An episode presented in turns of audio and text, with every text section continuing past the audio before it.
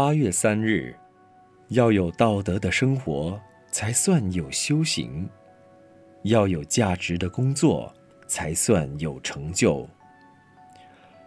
人生究竟要活多少岁？这是很难一概而论的。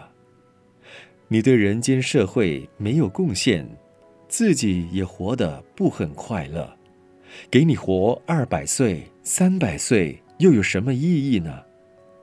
假如人生活得很自在、很欢喜，对国家社会都很有贡献、很有意义，活长活短都会给人怀念，所以人生究竟活多少岁，也就不会太计较了。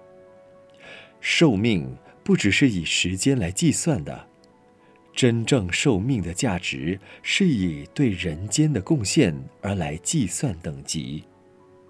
历史上的人物，郑成功活了三十八岁，岳飞活了三十九岁，耶稣活了三十六岁，秦始皇活了四十九岁，唐太宗和诸葛亮也都活了五十六岁，孙中山活了六十岁，穆罕默德活了六十二岁，阿难尊者、赵州禅师。虚云和尚都活了一百二十岁。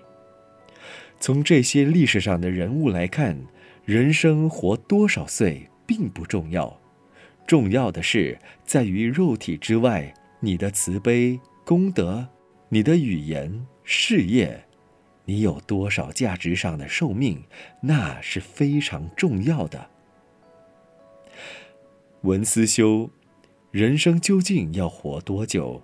不要只从时间上的寿命来看。